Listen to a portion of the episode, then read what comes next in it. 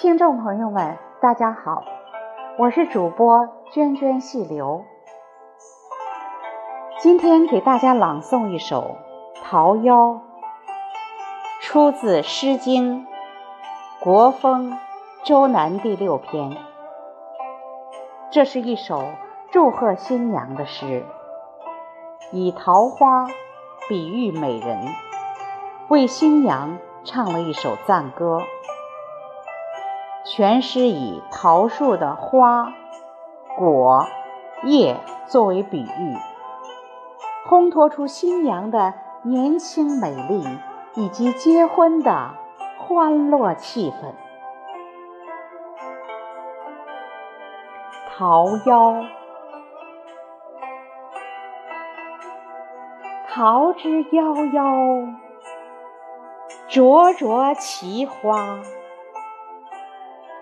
之子于归，宜妻世家。桃之夭夭，有逢七十。之子于归，宜妻家室。